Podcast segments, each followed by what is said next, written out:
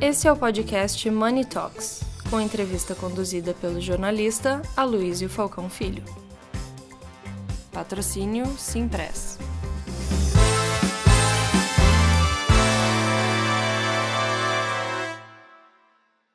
Bom dia a todos. Nós estamos aqui no auditório de Money Report com uma edição especial na qual nós vamos ouvir o secretário de Desenvolvimento Econômico, Jorge Lima. Ele tem é, muito a dizer sobre seus planos à frente da secretaria, mas antes de mais nada, Jorge, bem-vindo. Muito prazer. Eu queria é, tomar liberdade de perguntar para você uma coisa que está fora do nosso, do nosso programa, que é o seguinte. É, compartilha com a gente um pouco como é que foi a experiência ali na reta final da campanha do governador Tarcísio de Freitas, que você foi um dos, dos membros importantes dessa equipe. Conta para a gente como é que foi o, justamente essa reta final, quando o Tarcísio conseguiu a eleição em cima de Fernando Haddad. Primeiro, bom dia aos amigos que estão aqui, aos ouvintes uma bruta da responsabilidade, que eu considero o Luiz um dos melhores jornalistas do Brasil, então aqui está pesado para mim, não está fácil não, tá? Bem, é, o, o, governador Tarcísio ele é um, talvez um dos maiores fenômenos que eu já vi na minha vida, tanto profissional quanto meus dois anos de, de Ministério da Economia.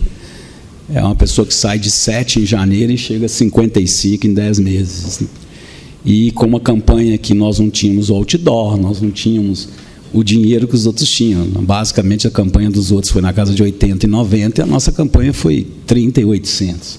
Era uma van com sete pessoas, oito pessoas fazendo a campanha, não tinha outdoor, era viajar é, estado a estado.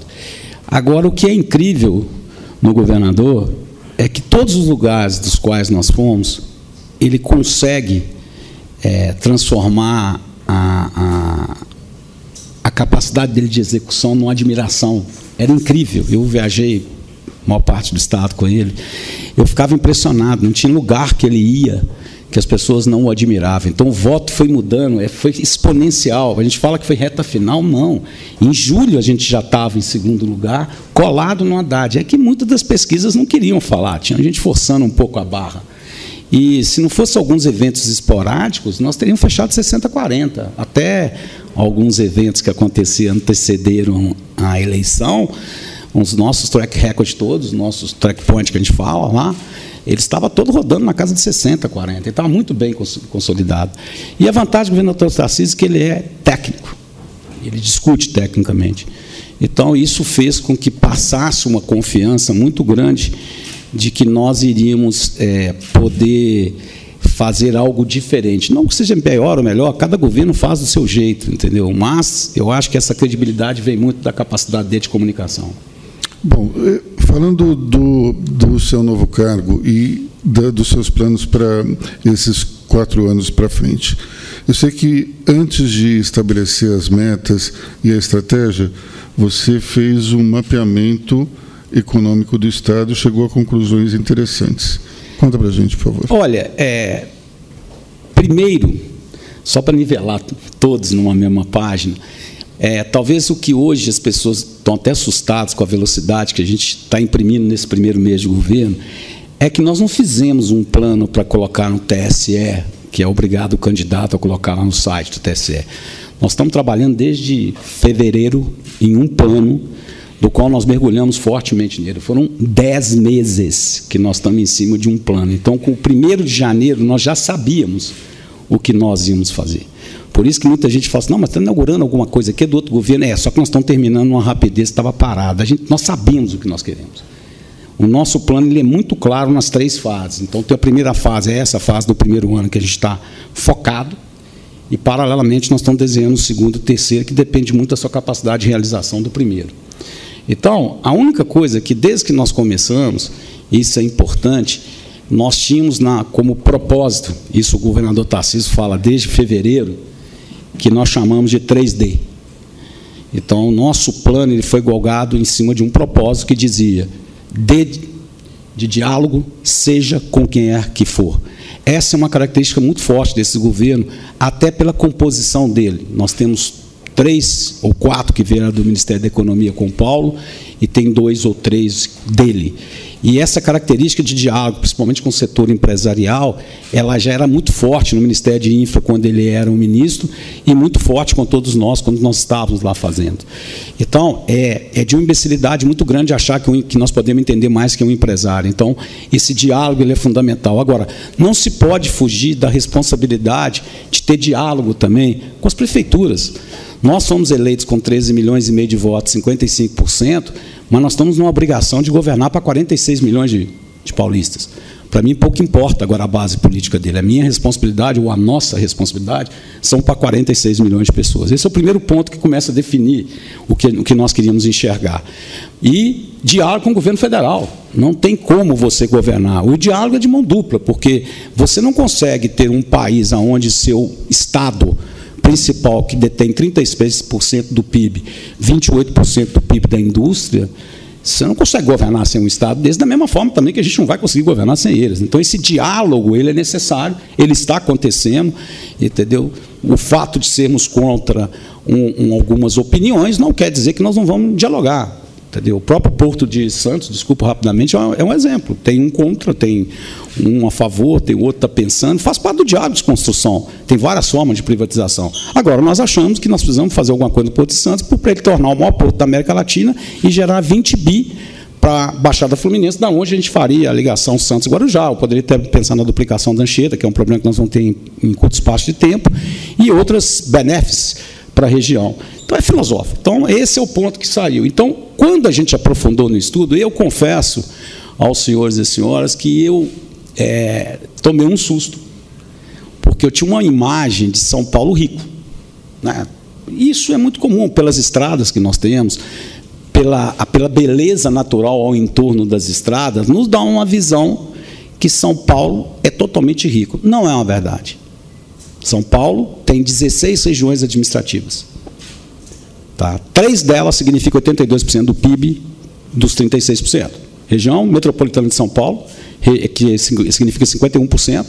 Você tem 19% da região de Campinas e 12% da região do Vale do Paraíba. Então, quando você olha assim, você vê que a nossa política pública está desconectada em termos de desenvolvimento. Você olha o é, Ribeirão, que nós temos uma imagem, a per capita é alta e o PIB é 2,5. Presidente Prudente, a per capita é alta, o PIB é 1. Então, quando você olha o Vale do Ribeira, o que, que nós vamos fazer? Então, hoje nós assustamos com um, um, um desequilíbrio é, que ele força você a ter que rever sua política pública de aonde alavancar. E fora isso também, é, o, o, o São Paulo perdeu um pouco a sua identidade de polos. No passado você tinha polos muito característicos. Você tinha o polo do ABC, que era polo automobilístico. Você tinha Franca, que era polo têxtil de calçados. Você tinha o agro. Por algum momento, até pela disputa da guerra fiscal e usando um instrumento errado de fazer a guerra fiscal interna entre prefeituras, nós misturamos o polo. Hoje, polo de alimentos você tem 16 lugares por aí. Polo de, de química tem 4 ou 5. Nós perdemos, inclusive, essa característica de distribuição, que é um que vai dar um trabalho do campo para a gente consertar agora. E ela pesa. Eu brinco muito o seguinte, né? No meu período de Vale, e, e principalmente de BRF, né? não Vale, é, eu fui talvez aí nos 110, 120 países que eu conheço bem. E o modelo que mais me chamou atenção é o modelo holandês, que também Santa Catarina andou copiando. Se você olhar o modelo holandês, ele é um modelo que você não acha nenhuma das quatro cidades holandesas acima de 650 mil habitantes. Pode pegar Amsterdã, Rotterdam, Haia, não tem. Eles fizeram, até que não é um país muito rico né, de recursos naturais e outras coisas, mas eles fizeram uma, uma divisão geográfica descendo ao interior, que é o modelo que a China vem agora. Filipinas está indo nesse modelo. Entendeu? Coreia fez um modelo similar na região metropolitana. Agora, e Santa Catarina fez isso também, ela criou polos, vem crescendo Camboriú, vem crescendo Criciúma, vem crescendo outro. Você começa a fazer um jogo de fora. Se você olhar a Holanda, a Holanda tem 15 milhões de habitantes, se não me engano. Ela é pulverizada. Você pega o Rio de Janeiro, que tem os mesmos 15 milhões de habitantes, ou 11 ou 12 milhões estão no Rio de Janeiro. Você força o interior a vir para a capital, onde você gera violência, gera a, o desemprego. Então, nós temos que dar uma invertida, essa é a grande novidade, nas políticas públicas nossas de São Paulo, numa visão muito clara que nós precisamos é, mexer nas alavancas para poder gerar negócios, é, o que nós chamamos que é a nossa premissa, né, que é emprego, renda e riqueza regional. Essa é a nossa premissa número um do nosso governo. Então, essa é a grande novidade. Realmente, nós hoje estamos com um olhar para o interior, para a vocação, para uma conversa muito franca. Eu devo montar 16 coalizões empresariais. Eu já montei a primeira em Ribeirão, é, onde a gente quer estar próximo dos grandes empresários locais e do poder público, numa visão de economia de Estado e não de governo, ela é apartidária, e, e, e aí começa a trilhar o caminho do desenvolvimento. Antes de continuar, eu queria perguntar o seguinte: você falou que eram três Ds, um é o diálogo, você não hum. falou os outros dois. Desculpa. O diálogo é porque a gente, é, nós somos muito questionados né, com essa questão de estar conversando com todo mundo e vamos continuar conversando com todo mundo, essa é a nossa premissa de construção. O outro D é dignidade. Nós temos um olhar hoje para programas sociais muito diferente. Hoje nós temos excesso de dinheiro para fazer programas é, sociais e não temos é, temos excesso de programas e excesso de dinheiro com pouco resultado na ponta da base. É, nós estamos conversando isso muito, tem até uma determinação do governador Tarcísio da gente rever todos os 40 programas existentes hoje que se misturam. E a efetividade dele para atingir a dignidade, ele é, ele é um pouco baixo. Ontem eu tive o prazer, quem não conhece ainda, eu sei que a Luft conhece, ontem eu tive o prazer na minha vida, acho que Deus me premiou conhecer o trabalho da Gerando, Gerando Falcões, né? Maravilhoso. Nós vamos montar uma parceria com ele. Eu já tenho reunião sexta-feira. É um projeto maravilhoso. Todo mundo devia conhecer, não só o projeto, como a metodologia dele. Então, assim, tem solução. Então, nós temos que agora ter esse olhar do D de dignidade muito forte. E o último é, lógico, o que está comigo, né? o que está com outros também, que é o desenvolvimento. Nós temos, é, não dá independente, não é crítica a nenhum tipo de governo, porque eu não gosto de ficar olhando para o retrovisor, cada um tem sua época. Eu brinco muito com aquela discussão: Pelé é melhor que Maradona, jogar em épocas diferentes, então não dá para comparar. Messi é melhor do que Maradona, não sei, época diferente, outro jogo, outra coisa. Então eu não gosto de ficar analisando para o retrovisor o que os outros fizeram. Eu sou muito mais de olhar, é, um olhar mais, mais para frente, mais focado no que temos que fazer. Mas tem itens que nos assustam. Não dá para São Paulo ser o sexto do IDEB, de educação, com tanto de universidade que nós temos. Não dá para a gente perder a parte tecnológica, toda nossa nossa de inovação, nós estamos em quarto ou quinto. Então, assim, tem alavancas que nós vamos ter que acelerar essas alavancas. Daí vem uma mudança muito forte que eu fiz na Invest e na Desenvolve, que estão comigo também, porque nós vamos ter que trabalhar de uma forma criativa, bem diferente do que nós estávamos acostumados. Bom, eh, como é que nós vamos fazer então para fazer essas regiões que são menos ricas florescer economicamente? Basicamente, o meu plano ele passa primeiro assim, nós tivemos uma reestruturação enorme na Invest. A Invest ela passa o que eu chamo de alt-in. Eu não acredito, gente, me desculpa, mas é, é o dinheiro no mundo sobra. Se você olhar o Fundo Soberano de Singapura, se você olhar o Becker, se você olhar o Fundo Árabe, dinheiro tem. Aqui no Brasil mesmo tem. A Tarpon tem dinheiro, o Pátria tem dinheiro sobrando. Tem dinheiro sobrando, falta bons projetos. A questão que nós sempre trabalhamos é o seguinte, não dá para ir lá para fora mais, e aí está o show que o governador Tarcísio deu em Davos, a repercussão mundial, ele foi tratado como chefe de Estado, inclusive. Porque nós estamos indo agora para fora no Alt com os projetos nossos. É como se eu fizesse um business case e eu vou chegar para o investidor e falar: eu tenho um, eu vou terminar o Rodanel, você quer entrar? Eu vou fazer a privatização da Sabesp, você quer entrar? Não é mais aquelas visitas de promoção. São Paulo é bom para fazer negócio, Faria Lima é lindo, bom, sabe? Isso é uma danada. Essas missões também é bom, a gente faz relacionamento, conhece todo mundo, mas efetivamente para o governo a gente tem que ter, captar e atrair o capital estrangeiro. Então tem essa parte do alt muito forte. A segunda perna da Invest é trazer aquilo que eu preciso trazer para São Paulo, que eu quero trazer para São Paulo é, o Brasil hoje sofre um dos maiores riscos que é com semicondutores, já que a China e os Estados Unidos detêm hoje quase 85% ou 80% desse mercado. É perigosíssimo, a pandemia nos ensinou isso, nos ensinou isso, junto com a guerra da, da Ucrânia com a Rússia. Então, qual o modelo? A cadeia inteira, a cadeia por bloco? Não sei, mas isso aí é uma função da Invest. Então, a Invest, na outra ponta dela, é atrair as empresas que eu quero ter e que não estão em São Paulo, seja ela nova ou não. Um outro pilar é o pilar de eu também ter os polos e tentar condensar esses polos. Como é o modelo alemão? Se você olhar a siderurgia alemã, ela está dentro de um quadrado. Se você olhar a Austrália na parte de mineração e da indústria periférica, está num quadrado. Quadrado que eu falo é uma região, pode ser redondo, o que queira. E aí tem esse olhar nosso. Olha, por exemplo, é, nós temos na região de, de Jaguariúna grandes empresas de, de eletrônicos. A minha pergunta é que tem seis lá, só tem três que estão lá. Cadê as outras três?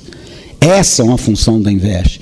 Por que não trazer para São Paulo? Porque quanto mais você monta o polo, tem um Gustavo ali, nós trabalhamos junto na GV, né, Gustavo? A logística ela é segundo, terceiro, dependendo do seu business, até o primeiro custo.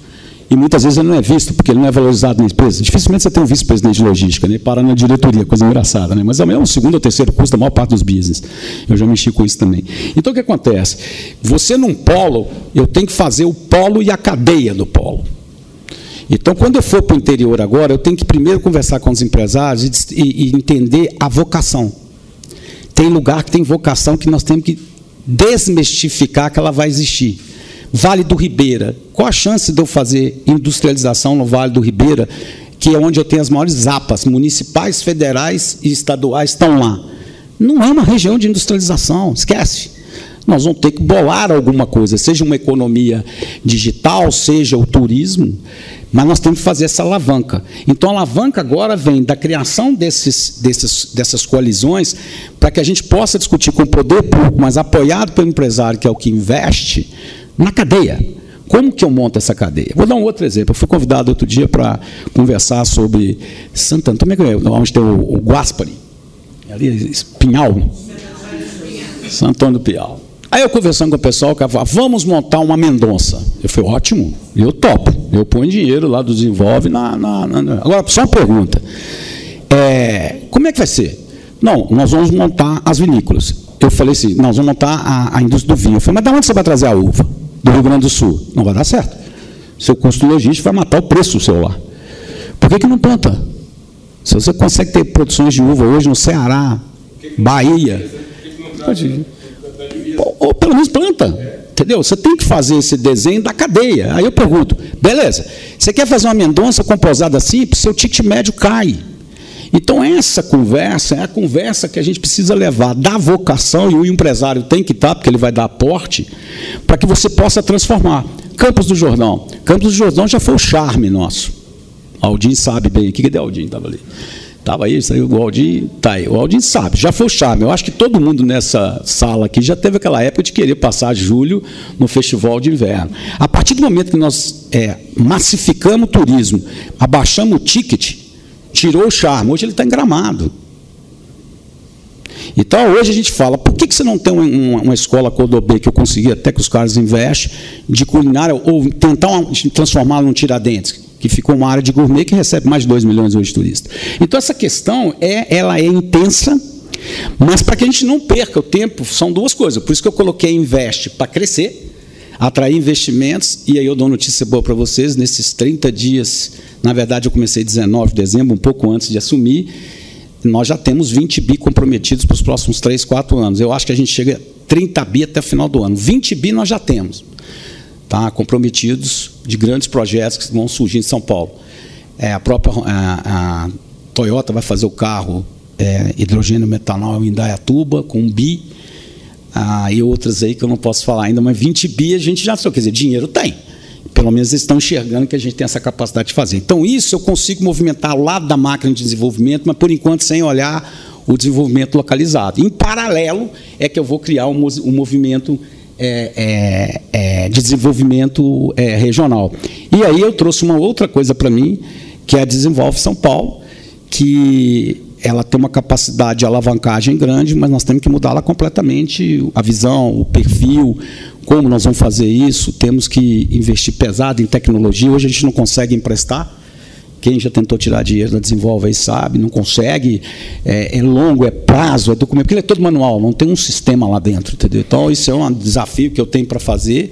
A JUCESP, que também está comigo, essa é a grande notícia, a JUCESP, por isso foi que o plano estava pronto, até abril ele é todo digitalizado e até final do ano eu dependo dos prefeitos que aderirem. Não tem um documento que você vai abrir ou transacionar na sua empresa que não seja digital.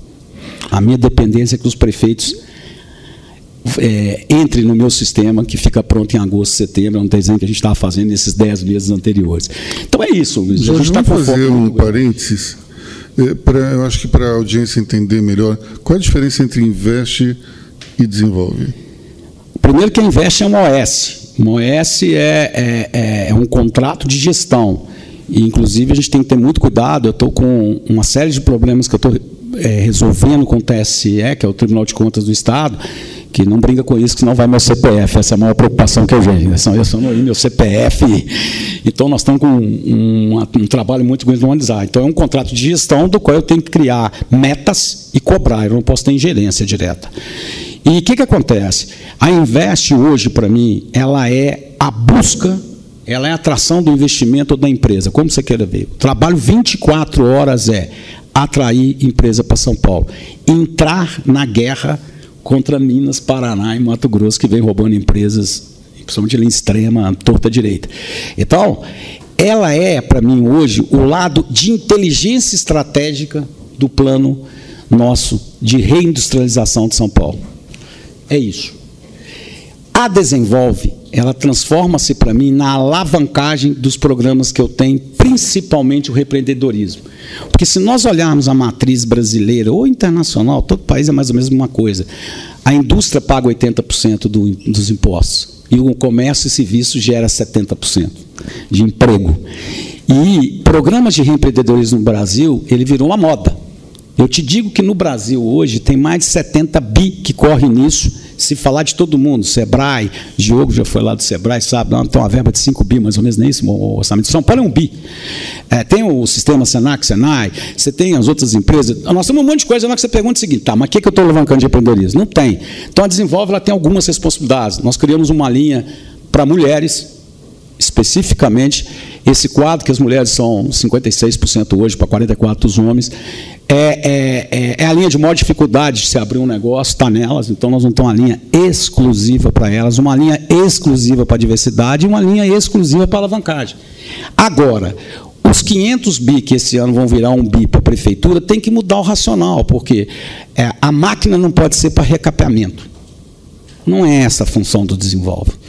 Nós queremos pegar esse 1 bi e sentar com prefeitos, principalmente de cidades que têm até 30 ou 40 mil habitantes, com pouca chance de atração de indústrias e que depende muito desse lugar. Então, o Desenvolve passa a ser a minha ferramenta muito forte de alavancagem desses projetos do interior.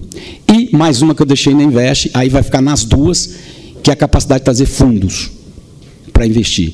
Então a Invest tem outra três coisas que eu esqueci de falar que é importante. A meta delas é: eu quero colocar 5G em 545 cidades de São Paulo em dois anos. Qual é o meu problema? Que é incrível. Das 645, você tem que aprovar uma lei na, no município. Só 44 tem. Então agora estou fazendo fórum com os prefeitos dando a eles já a lei para ver se eles votam, porque só tem 44. E pior, no Brasil, que a gente aprovou 5G, são 77 só que tem.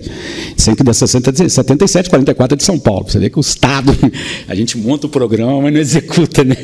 Então, essa é uma meta deles, como eles ficaram com mais três. A indústria verde, é, eles têm que captar, trazer para o Brasil, que é a indústria verde, e tudo que se refere. Indústria verde e energia limpa, que a gente fala, que é a transição energética. Isso está com eles, porque eu quero colocar um foco muito grande nesse negócio. Tem muita coisa acontecendo lá fora: hidrogênio, metanol, reciclagem para geração de energia. Então, isso é a capacidade de procura. Né? E, e, e, e eu falei 5G, energia, transição energética, e ao que eu falo muito, que é a, a, a capacidade de buscar um investimento para fundos tem dinheiro que vem e, e São Paulo ele tem uma capacidade muito forte de atração disso. E esse governo, por incrível que pareça, ele dá uma tranquilidade muito grande de segurança jurídica lá fora. Nós vimos isso em Davos. Explica como é que é essa atração de fundos. Vem, vamos supor, nós temos um fundo que vai colocar uma quantia X aqui em São Paulo. Isso vai para um programa ou isso vai para uma empresa, um, um, empreendedor? Como é que funciona? Ele isso? pode ser nas três vertentes, porque, vamos supor, eu tenho um programa, se eu fizer qualquer programa hoje de indústria limpa, eu consigo os fundos escandinavos muito fácil, seja o norueguês, seja o, o, da, o da Suécia, seja o da Finlândia ou qualquer coisa hoje que se mexer na energia limpa, que se mexer no processo de desenvolvimento sustentável, você tem dinheiro fácil.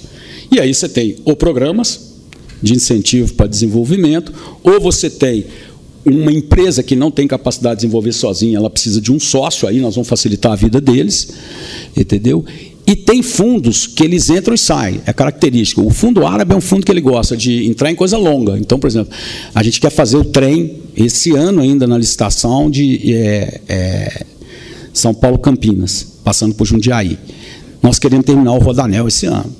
Ou pelo menos acabar, não, entrar, né? Entrar nas obras, que demora tem a linha 5, se não me engano, 7 e 8. Quer dizer, tem um monte de programas de ferrovias que nós vamos precisar de capital de investimento.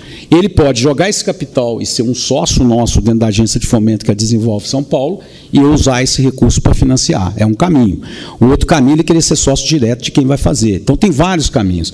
O importante é que nós temos hoje a capacidade de atração de investimento porque é um Estado que tem um programa que está agradando muito aos olhos daqueles que querem colocar dinheiro é muito sustentável. Você falar metrô. Metrô, por exemplo, só fazer um parênteses, que é muito interessante. Eu, eu venho há uns dois anos que eu fiquei no Ministério da Economia, eu tinha uma briga muito forte, que eu falava o seguinte. É, por conhecer esses 110 países, eu falava muito o seguinte, gente, metrô, ferrovia é Rio State, não é ferrovia. Como aeroporto é Rio State, só que aeroporto passa desapercebido. Você pode ir em qualquer aeroporto famoso do mundo, que você vai ter uma loja da Prada, você vai ter um Rolex. Os principais aeroportos, até o Guarulhos tem. Isso pelo Rio State do cara, para ele poder baratear a tarifa é, aero, a, a, a, aeroportuária. O que, que a gente não faz com o metrô? O metrô de São Paulo passa 3 milhões de pessoas dia, só na Sé 650 mil. Por que não transformo aquilo numa concessão? Que drogaria não gostaria de estar lá dentro? Que loja não gostaria de estar lá dentro? E eu abaixaria a tarifa. Eu tenho que enxergar o metrô como Rio State, não como, como, como linha, porque eu baratei se eu fizer isso. É a mesma coisa a estrada de ferro. Se você olhar a estrada de ferro chinesa ou a estrada de ferro é, da Tailândia, eles não fecham num quadro de 100 de recuo tem áreas de aporte que eles deixam desenvolver, justamente para baratear o custo. Então, nós temos que mudar um pouco essa concepção de fazer o mesmo do mesmo. E aí, quando você abre para real estate, você capta também mais dinheiro, que é uma visão maior. Quanto tempo, mais ou menos, entre começar a captação e os recursos aportarem de fato? Olha, a, a o Lucas Ferraz, que está com essa parte de negócios internacionais, ele fez duas reuniões, três em Davos e está vindo. É, é, não dá para te dizer diretamente quanto tempo. Tem velocidade, por exemplo. Eu tenho uma reunião que eu, eu, não, eu não, posso divulgar ainda, eu posso dizer um dos sócios, que ele, ele deixou. Mas, por exemplo, numa conversa, já mostrando esse desenho, tem um grupo que vai montar um palo alto do lado da Aerofarma, do lado da Cacau Show, ali na estrada. Vem um palo alto para cá. É um vale, é um Silicon Valley ali? E, é um grupo fortíssimo, um deles é o Daniel Castanho, que vocês conhecem, e eles vêm pesado. Nós vamos fazer todo o entorno da política. Por que, que eles decidiram por isso? Porque nós abrimos a, qual é o nosso desenho, aonde que nós vamos incentivar, e não tem lote, tem nada, é incentivado. Você tem hoje, que é um dos meus sonhos, que eu tenho duas regiões, eu tenho uma que eu gostaria muito de colocar. O mundo hoje tem quatro smart cities. Quatro. Eu conheço dois, né, que é o da, Singapura e de, da Coreia. E conheço o do Abu Dhabi, que não é. Ele é meia boca. E tem mais um que eu não conheço, mas sei que existe. E eu acho que o Smart City é uma coisa de futuro, ele tem várias vantagens, é uma cidade, um, tipo uma cidadezinha, um bairro totalmente sustentável. E agora, conversando semana retrasada com um grupo aí, eles tinham um projeto engavetado, nós conversamos, tem algumas alavancas que nós vamos fazer, e vai sair o primeiro Smart City aqui em Atibaia. E eu estou doido para abrir o outro, que é em Ribeirão Preto, que eu acho que a renda per capita é suficiente para ter, e eu já abri essa conversa. Então, assim, a velocidade depende muito quando gente, nós estamos conversando com os investidores para colocar dinheiro. Em Ribeirão Preto, final de semana passada, nós compusemos lá com um grupo um polo de saúde. Aí, essa captação ela vem rápido, porque quando o empresário está disposto a colocar um pouco do capital dele, quando a prefeitura está disposta a fazer a facilidade dela, e não é guerra fiscal, é inteligência fiscal, ela você consegue resultado. Só uma coisa que, que me perguntaram aqui, que eu brinquei, falei, nós estamos de olho, a gente sabe o que está acontecendo com o extrema. Agora, o extrema, ele não pode ser um racional ou um raciocínio de que simplesmente o ICMS é guerra de CMF. Nós temos um problema maior, porque a região ali que está Bragança, Atibaia, virou cidade dormitório. Eles pegam o ônibus, vão para a extrema, o Gustavo sabe disso, trabalha e volta. Então, legal, eles ficam com bônus E eu fico com o ônus, porque segurança pública, é, ensino, saúde, isso está tudo comigo. E eles só navegam na receita. Isso nós vamos ter que encarar, entendeu? O outro lado da história. Então, assim, mas eu acho que a captação ela vem muito forte a partir do momento que nós estamos tendo discussões técnicas. Entende? Então, quando você tem discussão técnica, eu sempre falei na minha vida que eu não acredito que tem ideia ruim. Eu acredito que tem ideia mal vendida ou mal implementada. Eu sempre acreditei nisso, entendeu?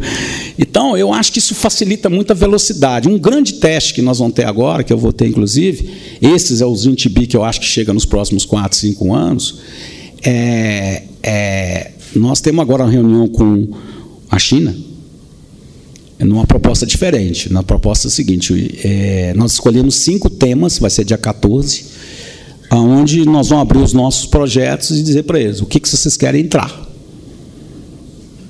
É gol ou não gol? Você tem interesse nesse negócio? Tenho. Não tem, acabou a conversa também, não vou perder tempo passando para frente. Agora, o que está acontecendo de interesse? Como, querendo ou não, apoliticamente falando, a instabilidade do plano do governo federal está nos ajudando a canalizar o investimento para cá. Isso é. Porque o cara não sabe o que vai acontecer ainda. Então, essa conversa está acelerando muito forte, porque o dinheiro parado no mundo ele custa muito caro. Isso todo, todo mundo sabe, quem tem dinheiro sabe, é, parado é muito caro. E esse negócio que o gringo vai vir aqui para jogar CDI a 13 meses, isso é bobagem. Porque lá fora hoje ele faz dólar mais 10, né? Marli sabe disso lá, com, na, no, na sociedade que atende o IUB lá. Até hoje tem dólar mais 10, eu já vi até dólar mais 20. Entendeu? Então, assim, não é isso. O cara também não está preocupado, ele tem que fazer o, o, dinheiro girar em cima de projetos. Só ganho financeiro hoje no mundo já se provou que são é, acionistas individuais ou pequenos outros grupos. Então, isso eu acho que vai andar rápido, dependendo da nossa capacidade de quebrar as amarras dos Estados. Aí tem um trabalho do meio ambiente muito bem feito pela Natália, tem o Samuel, que está na Fazenda, que ontem ele já liberou, que era uma promessa de campanha nossa, utilizar os créditos de CMS. Nós estamos estudando o, o como mexer na, na, na, na substituição tributária, que a gente entende que é péssima. Para vocês terem noção, a substituição tributária era 10 empresas em 2010, quando nem tinha nota fiscal ainda, hoje atinge 26 empresas. Não tem o menor sentido depois você ter uma, uma nota fiscal eletrônica. Eu acho que alguns segmentos pode ser, mas não nesse volume, então nós estamos revendo. Então a máquina está andando, por isso que eu te falei, nós já, nós já chegamos para jogar. Agora, tem um tempo para mexer nas alavancas, até que eu acredito que a gente andou muito mais rápido do que propriamente nós achávamos. Levando em consideração que o governo Tarcísio é matador de meta, né, gente? Eu, eu tinha raiva dele no Ministério. Porque o Ministério, eu comecei, eu, eu apaixonei com o Tarcísio depois, primeiro eu tinha ódio dele. Porque o governador Tarcísio é o seguinte: o governo você tem que gastar o orçamento, né? Se você não gastar, você não é eficiente. Né? E ele assim, 98, 99, 100. 88, 98, 99, 100. Eu chegava a 94 e falava, esse filho da égua, eu vou matar esse cara. Eu tinha raiva dele, eu tinha inveja. Eu olhava para ele assim. Então ele é um matador de metas. Ele, é um, ele tem um objetivo muito claro e ele sabe o que fazer e como fazer, pela inteligência dele. Então isso facilita muito também essa credibilidade, ajuda muito todo o sistema, né? Eu vou juntar aqui duas coisas que você falou, que é a reindustrialização e essa prática de guerra fiscal. Como a gente sabe, tem um projeto de reforma tributária de autoria do secretário Bernardo Api, e que deve ser a âncora da reforma do governo federal. Esse, esse pacote ele reduz a guerra fiscal. Isso é bom ou isso é ruim para São Paulo? Olha, eu, eu acho que. É, não, isso é a melhor coisa que acontece para São Paulo. Primeiro, a gente, nós temos que parar. Eu também, outra coisa que, não, que eu, quando eu estava no governo federal, eu, eu não observei. É, é inaceitável você ser 36% do PIB e não liderar uma reforma tributária. Se nós olharmos, a Marli também, estava aqui comigo lá no Instituto Brasil, ela era liderada, sem menor, não é preconceito nenhum a outros estados, mas as pessoas que estavam liderando não eram do PIB. 36% do PIB, e isso o governador Tarcísio tem total consciência que vai sair dele a liderança da parte nossa na, na tributária. E a tributária, a guerra fiscal, ela é pernóstica, porque ela te dá um falso sentimento é igual CEO de empresa, né? eu já fui de 10, aqui tem um, um monte de CEO de empresa. É a mesma coisa que você fala com você o seguinte: que você quer fazer um projeto para daqui 10 anos, Você vai falar assim, oh, não, eu vou de curto prazo, que eu ganho bônus, daqui cinco anos o outro que entra que pega o chapéu. Né? Eu brinco muito rapidamente, não sei se vocês conhecem a história dos, das três cartas. A média do Brasil de CEO é cinco anos. Tem um aqui que tem 35, ele é exceção. Fábio é exceção. Ele, Celino, deve estar sentando na cadeira lá, deve ter uns 30 anos que ele está lá. Mas exceção, a média é 5. Então você fala o seguinte: não é que apertar o, o seu negócio, você abre uma carta. Aí o cara abriu uma carta e falou: coloca a culpa no antecessor que, antecessor que você ganha um ano. Aí passou aqui o primeiro ano, um ano e meio, ele não deu resultado, ele abriu a segunda carta, falou assim: faz um planejamento estratégico com a Big Four Joga para cinco anos, seis anos, que você ganha mais dois anos e meio. Aí ele vai e faz.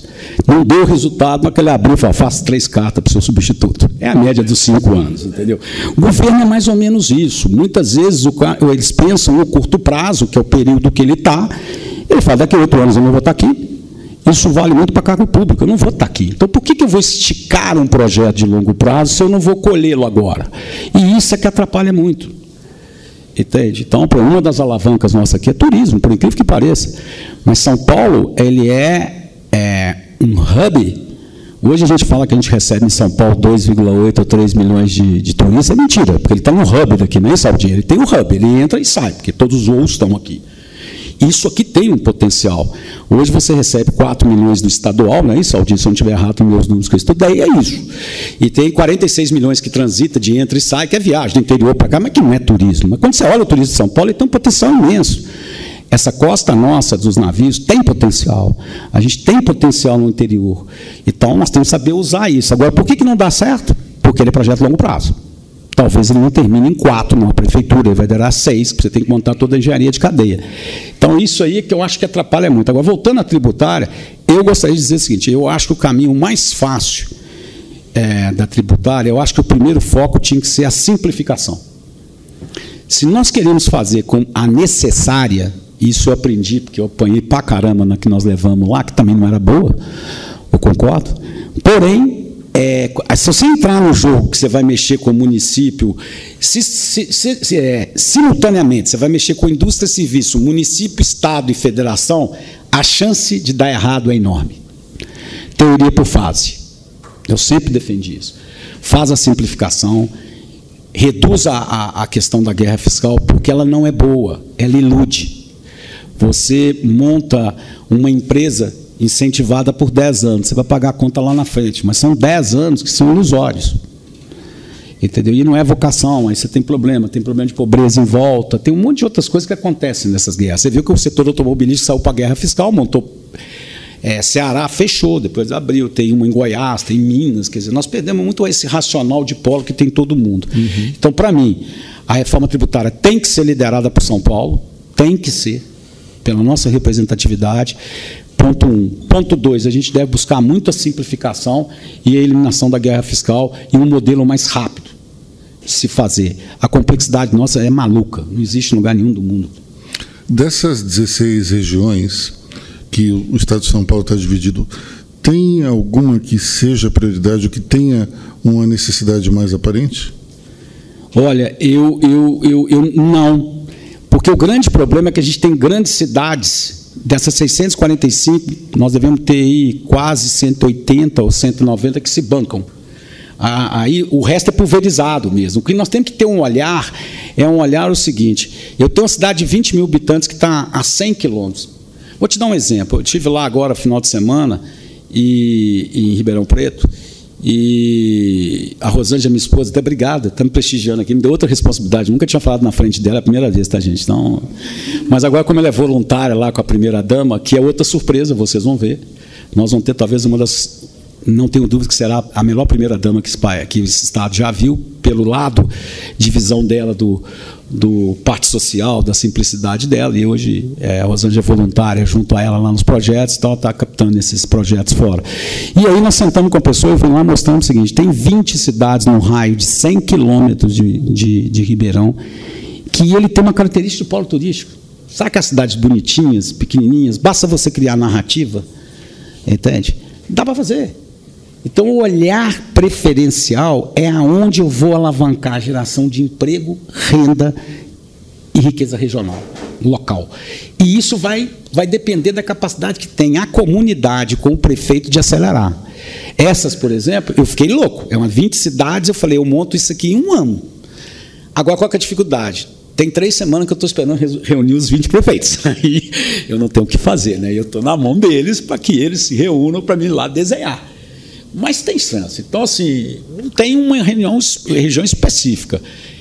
Tem uma visão daquele lado, quer dizer, o que vem que a gente quer buscar, mas o, o pequeno é alavancar, é, é, é transformar a vida das pessoas com dignidade na ponta.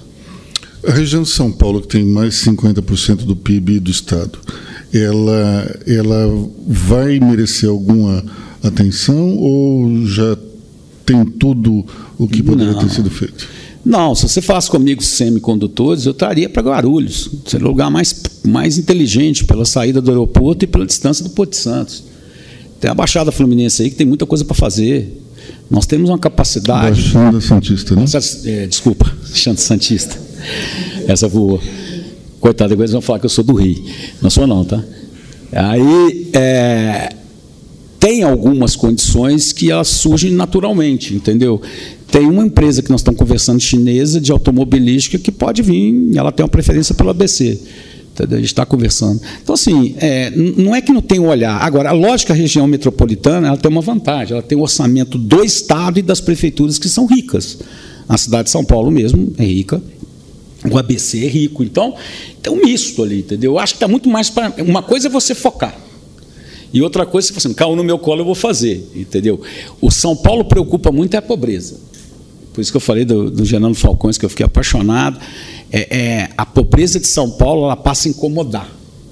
Durante muito tempo, nós, paulistas, simplesmente isolamos o centro, que era confortável para a gente. Né? Cracolândia lá, o pop todo lá. E você não vai. Você não vai na Praça Sé, você não visita São Paulo. Então você fica isolado daquele é um mundo que não te pertence e você isolou, que é uma das grandes guerras do, do governador Tarcísio com o vice-presidente Feliz, que está coordenando esse projeto. Só que agora não, ele está na Faria Lima, ele está ele tá na, na, na Paulista inteira, é, e afetou, e nós vamos ter que usar isso, recurso, para fazer isso girar. Hoje a gente tem 16 horas, a cada 16 horas tem um assalto nessas regiões seja de celular, seja de relógio. Ou seja, nós entramos numa crise social que a gente está minimizando e que tem todo um trabalho do DERIT, de segurança, tem, por isso está coordenado pelo, pelo vice-governador, porque são seis ou sete secretarias que estão envolvidos nisso, inclusive a minha. Então, São Paulo precisa de um olhar urgente para a dignidade. Quando você fala, por exemplo, Smart City, qual é a diferença básica dessa? É uma cidade planejada? É, como é que isso pode ser feito dentro de, por exemplo, Ribeirão, que já é um, um município estabelecido? É porque você cria, por exemplo, Singapura, primeiro que tem um atrativo também de turismo, tá? Uhum. Tem toda uma consequência. Você imagina que eu vou fazer um bairro o, o, o, eu já vi um de 6 mil, 10 mil metros quadrados, mais ou menos. Você vai ter um bairro todo planejado. Então, primeiro, não tem carro, é tudo por baixo, se eu tiver que utilizar, toda energia é energia limpa, todo resíduo é tratado, e você tem prédios comerciais, como eu posso ter centro logístico, eu já vi com centros logísticos, ou pequenas indústrias, a área residencial, entendeu? No entorno. O ponto que ela vira sustentável. Entende? Então, que é um, um, atrativo muito grande de turismo e de qualidade de vida das pessoas. Só que ainda a gente não conseguiu um projeto no mundo que seja maximizado o suficiente para que possa ter custo baixo. Então, ele começa com um ticket mais alto. Mas ele tem a grande vantagem, né? É, o, o, de Singapura, se alguém tiver a oportunidade de visitar, que ele fica quase que do lado daquele hotel que tem aquela piscina lá em cima, Marina Vicente, é fantástico, pô. Então, assim, eu acho que é um negócio que dá, traz a modernidade que a gente precisa, traz o discurso. Muitas vezes tem universidade lá dentro voltada justamente para a, a economia limpa, a energia limpa. Então, eu acho que tem todo um charme e muito dinheiro nisso. E fácil de captar, muito fácil. Já que nós estamos em tempos de ESG e você falou da indústria verde, tem alguma região que tenha mais vocação para isso do que outra? Olha, depende como você, que você enxerga o desenvolvimento sustentável. Né? Eu sempre falo o seguinte, que eu tive a oportunidade de participar da construção de Carajás. Vocês podem, nessa vida nossa toda, me diga quando alguém aqui escutou, em qualquer lugar do mundo, um bombardeio ambiental no Carajás? Não tem. Porque Carajás nós colocamos 2,8 bilhões em, na década de 80 justamente para ter um projeto sustentável. Então ninguém fala, engraçado, né? Todo mundo fazendo, assim, desmatou a Amazônia, não pode ter operação, não pode usar a terra dos, do, do, dos lá, que índios lá na Roraima, porque eu já nem sei mais os nomes, vou perdendo o nome do pessoal todo, vai inventando cada hora um nome, tudo é uma desculpa para não poder. A minha pergunta é: é possível fazer o desenvolvimento sustentável? Então nós temos que separar ele por cluster. Uma coisa é se eu for para mineração, outra coisa é que eu for para para a indústria de poluente. Por exemplo, eu tenho um problema agora, que eu estou negociando com as prefeituras, que eu vivi isso quando eu estava em Tabira, na Vale, que é o quê? A cidade chegando do lado da mineração. Se nós olharmos hoje o, proto, o polo petroquímico ali da região de Cubatão, do ABC ali, ele é sério, estão avançando para dentro. Daqui a pouquinho eu vou ter problema. Saúde, de contaminação, de tudo. Então eu preciso fazer um novo marco, um novo decreto de, de região, porque senão eu não vou conseguir fazer. Um, tem um nome para isso, eu até esqueci. Porém, o que eu queria dizer é o seguinte: depende de onde você está, com que tipo de indústria que você está, você estava. Agora, se você olhar, por exemplo, pela, pelo fato do, do de Ribeirão, Sertãozinho, ter um suca coleiro, é muito fácil você fazer energia limpa lá. Que etanol, metanol, está tudo lá. É uma, é uma, grande região. Se você olhar o, o Vale do Ribeira, eu ia para o turismo sustentável, já que tem APA e é possível fazer. Entendeu? A questão é força de vontade política e empresarial, porque também se o empresário não entrar, esquece, gente. É, é um, diferente de outros pensamentos, o trabalhador existe porque existe o empresário. Não é a coroa não é o inverso, entendeu? Então o empresário necessita muito estar participando disso. Para a gente encerrar a nossa transmissão, existe alguma meta de crescimento de PIB para São Paulo nesses quatro anos? Não, ainda a gente não, falamos disso ainda não. O, o, como eu disse a vocês, o governador Tarcísio ele é muito focado. Então hoje nós estamos focados em fazer o primeiro ano, que é o ano que a gente considera que a gente tem que cumprir o que nós colocamos no plano. Então nós estamos muito focados nisso. Eu acho que dá para fazer um, um, um, segundo plano logo que passar essa primeira fase. Essa primeira fase ela é fundamental para a gente, porque é, você ganha força política, você ganha força empresarial, você ganha força financeira quando você começa a mostrar que você é capaz de fazer. Então, hoje, o primeiro é o quanto nós vamos ser eficientes nesse primeiro ano de governo. Isso o governador Tarcísio fala de manhã, de tarde, de noite, é entregas. Inclusive, ele fala uma coisa: eu prefiro entregar 700 coisas pequenas representativas do que uma grande. Amadureça grande, mas vamos todo dia nos perguntar por que não entregar uma pequena. É um raciocínio extremamente inteligente. Né? Então, isso, o foco nosso, por enquanto, é, é, é, é entregar e talvez no segundo mandato a gente já consiga enxergar um pouco mais como é que vai comportar. Até porque também agora tem uma diferença, né? a receita caiu no Brasil inteiro. Né? Não sei se vocês estão acompanhando isso. É, a receita vem descendo. Isso preocupa fiscalmente a gente, tanto que nós estamos é, estudando a substituição tributária e outras reduções de desequilíbrio de ISS que houveram, é, fuga de, de, de, de, dinheiro, complexidade da máquina, ao mesmo tempo a gente está medindo um pouco aí que nós temos uma responsabilidade fiscal que a gente não pode perder. Secretário, muito obrigado pela sua participação e nós desejamos todos aqui quatro anos esplendorosos para São Paulo. Muito obrigado. Obrigado.